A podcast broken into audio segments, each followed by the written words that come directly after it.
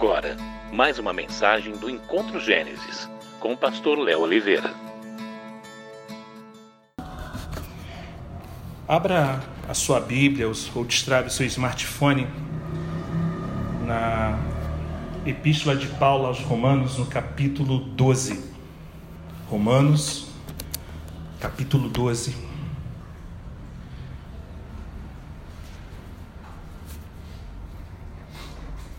Romanos capítulo 12 diz assim: Portanto, irmãos, rogo-lhes pelas misericórdias de Deus que se ofereçam em sacrifício vivo, santo e agradável a Deus. Esse é o culto racional de vocês. Não se amoldem ao padrão desse mundo, mas transformem-se pela renovação da sua mente, para que sejam capazes de experimentar e comprovar a boa, agradável e perfeita vontade de Deus. Pois pela graça que me foi dada, digo a todos vocês: ninguém tenha de si mesmo um conceito mais elevado do que deve ter, mas pelo contrário, tenha um conceito equilibrado de acordo com a medida da fé que Deus lhe concedeu. Assim como cada um de nós tem um corpo com muitos membros e esses membros não exercem todos a mesma função, assim também em Cristo nós que somos muitos formamos um corpo e cada membro está ligado a todos os outros. Temos diferentes dons de acordo com a graça que nos foi dada. Se alguém tem o dom de profetizar, use-o na proporção da sua fé. Se o seu dom é servir, sirva. Se é ensinar, ensine. Se é dar ânimo, que assim faça. Se é contribuir, que contribua generosamente. Se é exercer liderança, que a exerça com zelo. Se é mostrar misericórdia, que o faça com alegria. O amor deve ser sincero. Odeiem o que é mal. Apeguem-se ao que é bom. Dediquem-se uns aos outros com amor fraternal. Prefiram dar honra aos outros mais do que a si próprios. Nunca lhes falte o zelo. Sejam fervorosos no espírito. Sirvam ao Senhor. Alegre-se na esperança. Sejam pacientes na tribulação perseverem na oração, compartilhem o que vocês têm com os santos em suas necessidades, pratiquem a hospitalidade, abençoe aqueles que os perseguem, abençoe e não amaldiçoem. Alegre-se com os que se alegram, chore com os que choram. Tenham uma mesma atitude uns para com os outros. Não sejam orgulhosos, mas estejam dispostos a associar-se a pessoas de posição inferior. Não sejam sábios aos seus próprios olhos. Não retribuam a ninguém mal por mal. Procure fazer o que é correto aos olhos de todos. Façam todo o possível para viver em paz com todos. Amados, nunca procurem vingar-se, mas deixem com Deus a ira, pois está escrito: Minha é a vingança, eu retribuirei, diz o Senhor. Pelo contrário, se o seu inimigo tiver fome, dele de comer, se tiver sede, dele de beber. Fazendo isso, você amontoará brasas vivas sobre a cabeça dele. Não se deixem vencer pelo mal, mas vençam o mal com o bem. Paulo, irmãos, ele conclui todas as suas cartas com uma lista de deveres práticos uh, com base nas doutrinas discutidas. Na vida cristã, a doutrina e o dever, eles andam juntos. E a, as nossas convicções ajudam a determinar o nosso comportamento. Não basta compreender as, as, as explicações doutrinárias de Paulo, mas devemos transformar a nossa aprendizagem em prática e com isso mostrar, por meio da nossa vida diária, que cremos na palavra de Deus. E hoje, irmãos, vamos nos concentrar nos relacionamentos. Eu acho incrível a, a, a, o relacionamento, e quando Paulo fala é de uma preciosidade ímpar. A expressão teologia relacional, relativamente nova, mas o conceito dessa definição, dessa expressão, ela existe há muito tempo. E se nos relacionarmos corretamente com Deus, consequentemente, vamos nos relacionar corretamente com as pessoas que fazem parte da nossa vida. Vocês se recordam do que fala 1 João, capítulo 4, verso 20? Se não me falha a memória, diz que se alguém disser amo a Deus e odiar seu irmão, é mentiroso. Então, nessa tarde, início de noite, eu quero, junto com os irmãos, falarmos sobre alguns tipos de relacionamento que o capítulo 12 de Romanos uh, nos expressa e nos ensina. E o primeiro tipo de relacionamento que eu quero com os irmãos uh, compartilhar é o nosso relacionamento com Deus. Vamos ler novamente os versos 1 e 2 de Romanos 12. Portanto, irmãos, rogo-lhes pelas misericórdias de Deus que se ofereçam em sacrifício vivo, santo e agradável a Deus. Esse é o culto racional de vocês. Não se amoldem ao padrão desse mundo, mas transformem-se pela renovação da sua mente, para que sejam capazes de experimentar e comprovar a boa, agradável e perfeita vontade de Deus.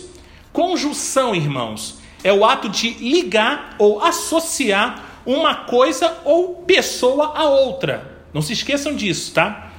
Essa é a quarta conjunção da epístola de Romanos, aos Romanos.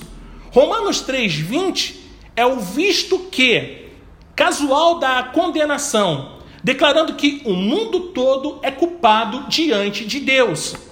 Em Romanos 5:1 é o pois, conclusivo da justificação. E Romanos 8:1 é o pois conclusivo da garantia. Já em Romanos 12, o verso 1, encontramos o pois conclusivo da consagração. E essa consagração, irmãos, é a base para os outros relacionamentos nos quais Paulo está tratando nesse capítulo. Mas o que é a verdadeira consagração? E de acordo com a descrição de Paulo nesse capítulo, a consagração, irmãos, cristã, ela envolve três passos. O primeiro passo é entregar o corpo a Deus. E antes de crer em Cristo, usávamos o corpo para prazeres e propósitos pecaminosos. Agora que pertencemos ao Senhor, usamos o corpo para a sua glória. O corpo do cristão, vale lembrar, recordá-los, que é templo de Deus, conforme 1 Coríntios 6, do 19 ao 20. Porque o Espírito de Deus habita nele, conforme Romanos 8, 9. É nosso privilégio, gente bonita de Deus, glorificar e engrandecer a Cristo com nosso corpo, conforme Filipenses 1, 20. Assim como Cristo presenciou ou precisou, para ser mais exato, ter um corpo para realizar a vontade de Deus aqui na terra, também devemos entregar o corpo a Cristo para que possamos continuar a obra de Deus por meio de nós. Quanta responsabilidade, né? Devemos entregar os membros de nosso corpo como instrumentos de justiça, conforme atesta João 6,13.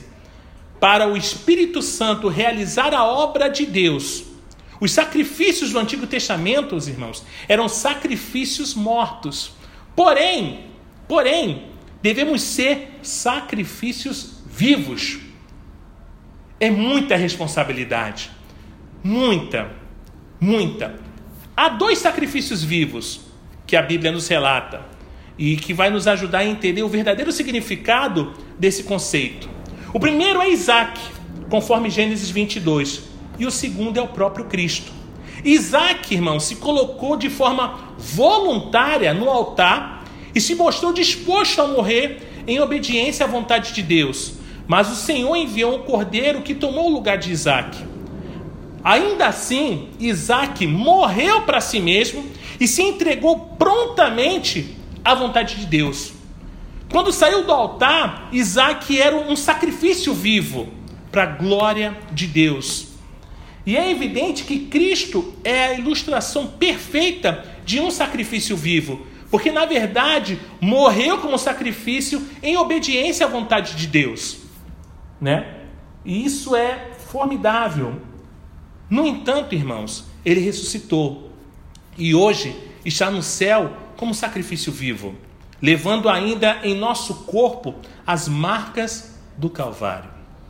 Ele é nosso sumo sacerdote, conforme Hebreus 4 vai relatar, e nosso advogado, conforme 1 João 2 diante do trono de Deus. O termo apresentar nesse verso, irmãos, significa apresentar-se de uma maneira, de uma vez por todas, né? Apresentar-se de uma vez por todas. ordena uma entrega definitiva do corpo ao Senhor, como os noivos se entregam um ao outro na cerimônia do casamento. E essa entrega definitiva que determina o que fazem com o corpo. Paulo ele vai nos apresentar dois motivos para essa consagração. A primeira é uma atitude certa diante de tudo o que Deus fez por nós. Rogo-vos, pois, irmãos, pelas misericórdias de Deus. O segundo é a entrega do nosso culto racional ou nossa adoração espiritual. O que significa que quando consagramos nosso corpo ao Pai, cada dia é uma experiência de adoração. Uau! O segundo passo, irmãos, é entregar a mente a Deus, que é o verso 2, a parte A. O mundo busca controlar as nossas mentes, fato, mas Deus deseja transformá-las. Vamos ler Efésios, capítulo 4, do verso 17 ao 24. Efésios, capítulo 4, do verso 17 ao verso 24.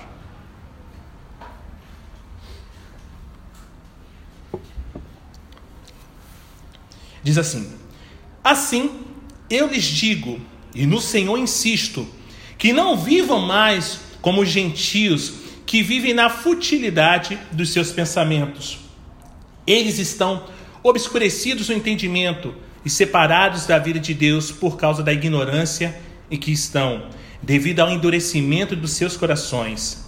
Tendo perdido toda a sensibilidade, eles se entregaram à depravação cometendo com avidez toda espécie de impureza. Todavia, não foi assim que vocês aprenderam de Cristo. De fato, vocês ouviram falar dele e nele foram ensinados de acordo com a verdade que está em Jesus. Quanto à antiga maneira de viver, vocês foram ensinados a despir-se do velho homem que se corrompe por desejos enganosos, a serem renovados no modo de pensar e a revestir-se do novo homem, criado para ser semelhante a Deus em justiça e em santidade provenientes da verdade. O termo traduzido aqui por transformar, irmãos, é o mesmo traduzido por transfigurar, conforme Mateus 17, 2. Em nossa língua, equivale à palavra metamorfose. Prefiro ser essa metamorfose ambulante. É incrível, né? Ele, ela descreve uma mudança que ocorre de dentro para fora. O mundo deseja mudar nossa mente e, para isso, exerce uma, uma, uma pressão externa violenta. Mas o Espírito Santo transforma nossa mente, libertando poder interior, liberando, perdão, poder interior. Se o mundo controla a nossa maneira de pensar, ficamos confrontados, somos confrontados. Mas se Deus controla a nossa maneira de pensar, somos transformados, irmãos. Simples. Deus transforma a nossa mente e a focaliza nas coisas espirituais usando a sua palavra.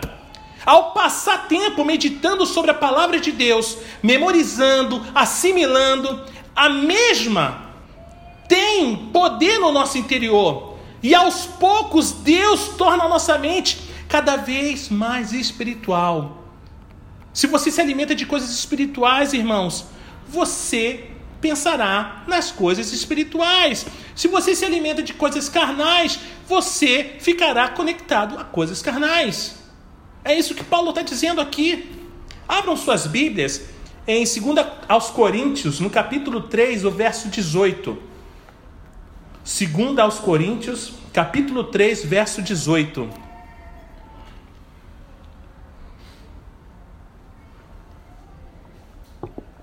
Diz assim: E todos nós, que com a face descoberta, contemplamos a glória do Senhor, segundo a sua imagem estamos sendo transformados com glória cada vez maior, a qual vem do Senhor, que é o Espírito.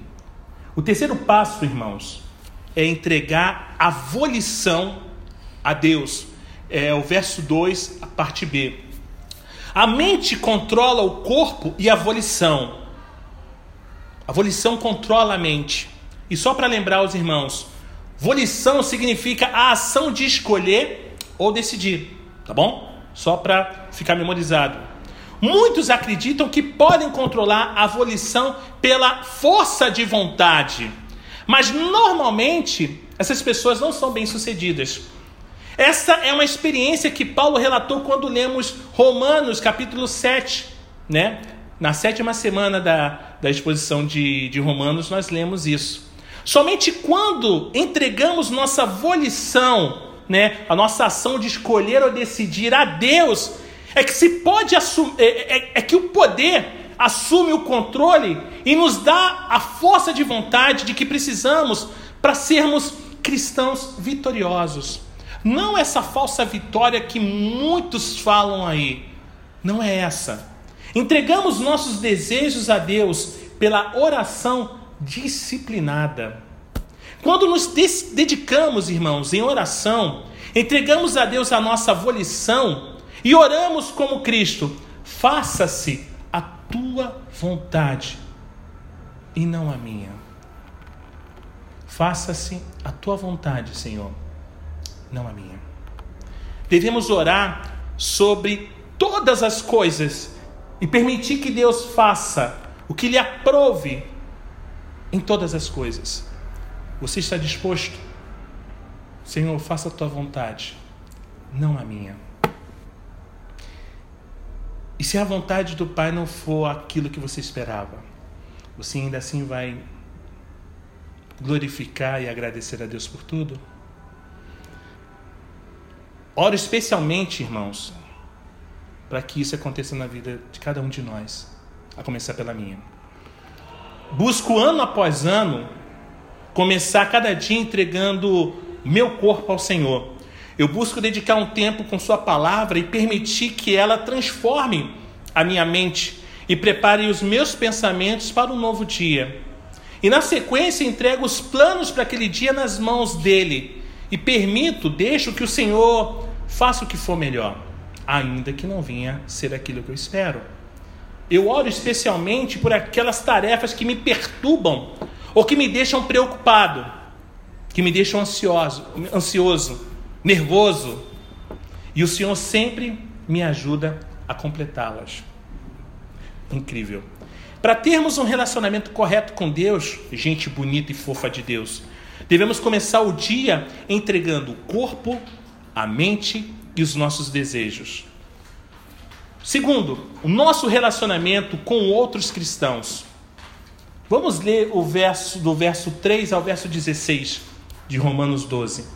Pois pela graça que me foi dada, digo a todos vocês: ninguém tem em si mesmo um conceito mais elevado do que, do que deve ter, mas pelo contrário, tenham um conceito equilibrado, de acordo com a medida da fé que Deus lhe concedeu. Assim, como cada um de nós tem um corpo com muitos membros e esses membros não exercem todos a mesma função, assim também em Cristo nós que somos muitos formamos um corpo e cada membro está ligado a todos os outros. Temos diferentes dons de acordo com a graça que nos foi dada. Se alguém tem o dom de profetizar, use-o na proporção da sua fé. Se o seu dom é servir, sirva. Se é ensinar, ensine. Se é dar ânimo, que assim faça. Se é contribuir, que contribua generosamente. Se é exercer liderança, que a exerça com zelo. Se é mostrar misericórdia, que o faça com alegria. O amor deve ser sincero. Odeiem o que é mal, apegue-se ao que é bom. Dediquem-se uns aos outros com amor fraternal. Prefiram dar honra aos outros mais do que a si próprios. Nunca lhes falte o zelo sejam fervorosos no espírito, sirvam ao Senhor, alegrem-se na esperança, sejam pacientes na tribulação, perseverem na oração, compartilhem o que vocês têm com os santos em suas necessidades, pratiquem a hospitalidade, abençoe aqueles que os perseguem, abençoe e não os amaldiçoem, alegre-se com os que se alegram, chorem com os que choram. Tenham a mesma atitude uns para com os outros, não sejam orgulhosos, mas estejam dispostos a associar-se a pessoas de posição inferior. Não sejam sábios aos seus próprios olhos. Paulo, irmãos, está dirigindo a cristãos que fazem parte das igrejas em Roma. Ele descreve seu relacionamento uns com os outros, os comparando aos membros do corpo, aos membros de um corpo. E Paulo usa essa mesma imagem em 1 Coríntios 12 e Efésios 4. A ideia central é que cada um de nós, cada um de nós, somos uma parte viva do corpo de Cristo. E cada um tem uma função espiritual a exercer. Todos, irmãos, aqui, todos têm uma função a exercer. Cada cristão tem um dom ou dons que devem ser usados para edificar o corpo e aperfeiçoar os outros membros, ou seja, os outros irmãos. Resumindo, pertencemos uns aos outros, ministramos uns aos outros e precisamos uns dos outros. Simples. Simples. Vocês já se perguntaram quais são os elementos essenciais para o ministério espiritual e o crescimento no corpo de Cristo? Vamos fazer, vamos responder essas questões. Primeira, uma avaliação honesta é preciso. Verso 3: Pois pela graça que me foi dada, digo a todos vocês: ninguém tem em si mesmo um conceito mais elevado do que deve ter, mas, pelo contrário, tenha um conceito equilibrado, de acordo com a medida da fé que Deus lhe concedeu. Gente bonita, cada cristão, cada um de nós aqui nessa noite, deve saber quais são seus dons espirituais e qual ministério ou ministérios deve exercer na igreja local. Não é errado, irmãos, um cristão reconhecer esses dons na própria vida ou na vida de outros. Não está errado, tá? O problema, o problema é a nossa tendência de não nos avaliarmos antes com toda honestidade. Esse é o problema. Esse é o problema. Nada causa mais estragos à igreja local do que um cristão que se superestima e tenta realizar um ministério para qual não é qualificado. Falta um pouco de humildade para reconhecer isso. Mas quando fazemos uma avaliação honesta, nós compreendemos isso. Muitas vezes, irmãos, temo, tam, também ocorre o oposto. E as pessoas se subestimam, o que é igualmente errado. Nossos dons são concedidos pela graça de Deus. Não se esqueçam disso. Devem ser aceitos e exercitados pela fé. Efésios 2,8 vai dizer: Fomos salvos pela graça, mediante a fé. E devemos viver da mesma forma, da mesma maneira.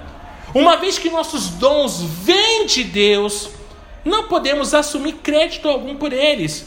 Isso é profundo demais. Nossa, como, como o Jorge, ele, ele é bom nisso, mas não vem dele, vem do Senhor. Nossa, como a Dedê é boa nisso, não vem dela, vem do Senhor. Como a Lohane é boa nisso, não vem dela, vem do Senhor. Como o Alain é bom nisso, não vem dele, vem do Senhor. Tudo vem do Senhor. Para que ninguém venha se vangloriar, para que ninguém se ensoberbeça, para que ninguém fique vaidoso por isso. Isso é demais. Isso é demais. Tudo o que nos cabe fazer, gente bonita e fofa de Deus, é aceitá-los e usá-los para a honra e glória do nome de Deus. Vamos ler o que diz em 1 Coríntios capítulo 15, verso 10. 1 Coríntios, capítulo 15, verso 10.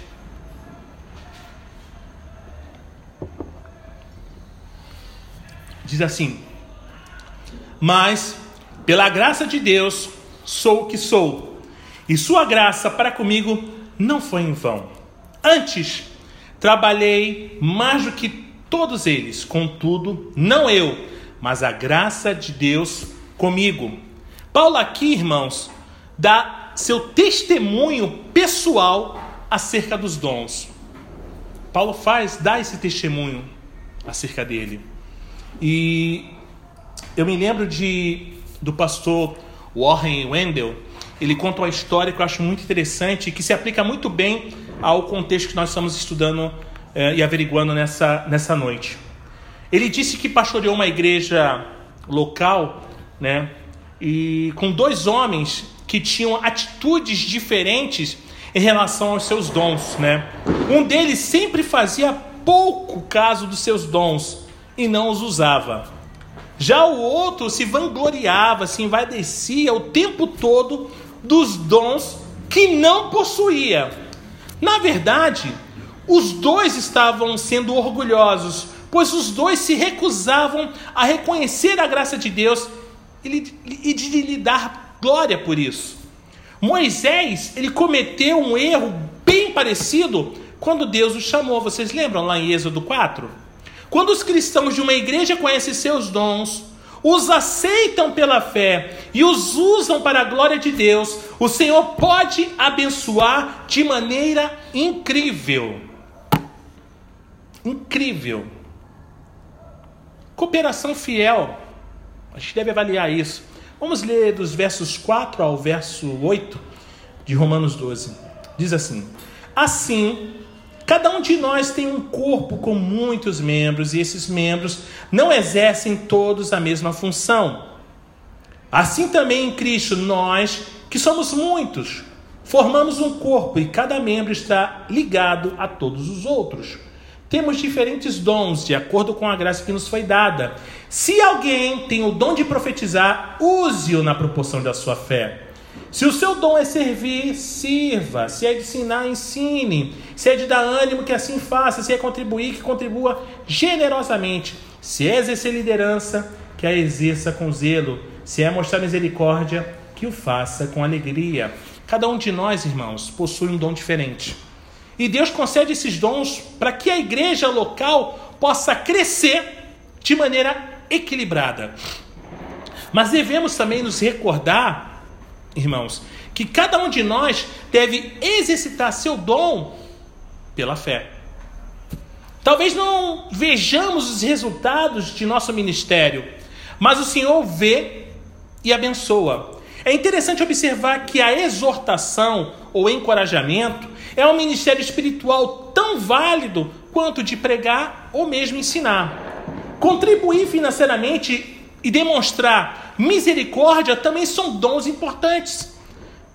Para alguns, Deus deu a habilidade de governar ou administrar as diversas funções da igreja. Qualquer que seja o seu dom, o nosso dom, devemos consagrá-lo a Deus e usá-lo para o bem de toda a igreja. É muito triste quando apenas um dos dons é enfatizado em uma igreja local, em detrimento de todos os outros. 1 Coríntios 12, 29 e 30 nos recorda: Porventura são todos apóstolos? Ou todos profetas? São todos mestres? Ou operadores de milagres? Têm todos os dons de curar? Falam todos em outra língua? Interpretam-na todos? E a resposta a essas perguntas, a esses questionamentos de Paulo, é um sonoro não. Não! Não! Quando subestimamos os outros dons, irmãos, e enfatizamos o nosso próprio, negamos o propósito para o qual os dons foram concedidos, o benefício de todo o corpo de Cristo, a edificação do corpo, a edificação da igreja local. 1 Coríntios 12, 7 ainda fala: a manifestação do Espírito é concedida a cada um visando a um fim proveitoso. Os dons espirituais, irmãos, são instrumentos que devem ser usados para edificação, não brinquedinhos para recriação e nem armas de destruição. Para com isso, irmãos. Em Corinto, os cristãos estavam acabando com o ministério porque usavam indevidamente os dons espirituais. Exercitavam esses dons como um fim em si mesmo, não como um meio para edificar a igreja. Enfatizavam tanto os dons espirituais que perderam as virtudes espirituais. Tinham os dons do espírito, mas lhes faltavam os frutos do espírito: amor, alegria, paz, etc. Participação amorosa. Vamos ler os versos 9 ao 16. O amor deve ser sincero, odeie o que é mal, apegue-se ao que é bom. Dedique-se uns aos outros com amor fraternal, prefiram dar honra aos outros mais do que a si próprios. Nunca lhes falte o zelo, sejam fervorosos no espírito, sirvam ao Senhor. Alegrem-se na esperança, sejam pacientes na tribulação, perseverem na oração, compartilhem o que vocês têm com os santos em suas necessidades, pratique a hospitalidade. Abençoe aqueles que os perseguem, abençoe e não os amaldiçoem. Alegre-se com os que se alegram, chore com os que choram. Tenham uma mesma atitude uns para com os outros. Não sejam orgulhosos mas estejam dispostos a associar-se a pessoas de posição inferior. Não sejam sábios aos seus próprios olhos. A ênfase, irmãos, dessa passagem é sobre as atitudes dos que exercitam os dons espirituais. É possível usar um dom espiritual de maneira não espiritual. É possível. Paulo também deixa isso muito claro em 1 Coríntios 13, o maravilhoso capítulo do amor. O amor é o sistema circulatório de todo o corpo espiritual, permitindo que todos os membros funcionem da mesma maneira saudável e harmoniosa. E é preciso ser e ter um amor muito honesto, não hipócrita. Também deve ser humilde, não orgulhoso. A oração preferindo-vos em honra uns aos outros se refere a tratar os outros como mais importantes do que nós. Prefira dar honra aos outros. Honre o próximo. Honre o próximo, irmãos. Sabe? Não podem permitir que nosso zelo servir a Cristo, irmãos, normalmente traz oposição satânica e traz dias de desânimos. Quando você começa a servir ao Senhor, consequentemente isso vai acontecer. Você vai receber oposição, você vai ficar com dias muito desanimados. E Paulo, ele admoesta os leitores a manter o seu zelo espiritual, porque estão servindo ao Senhor e não a homens. Você não está servindo ao homem, vocês estão servindo ao Senhor. Nós estamos servindo ao Senhor. Não podem permitir, não podemos permitir que nosso zelo, irmãos, esfrie quando a vida ficar difícil. Quando as lutas vierem, eu vou me esfriar. Não, não permita que socorra. Alegrem-se na esperança, sejam pacientes na tribulação, perseverem na oração. Verso 12. E Paulo nos lembra de que devemos nos colocar no lugar do outro. A comunhão cristã, irmãos, vai muito além de um tapinha nas costas e de um aperto de mão.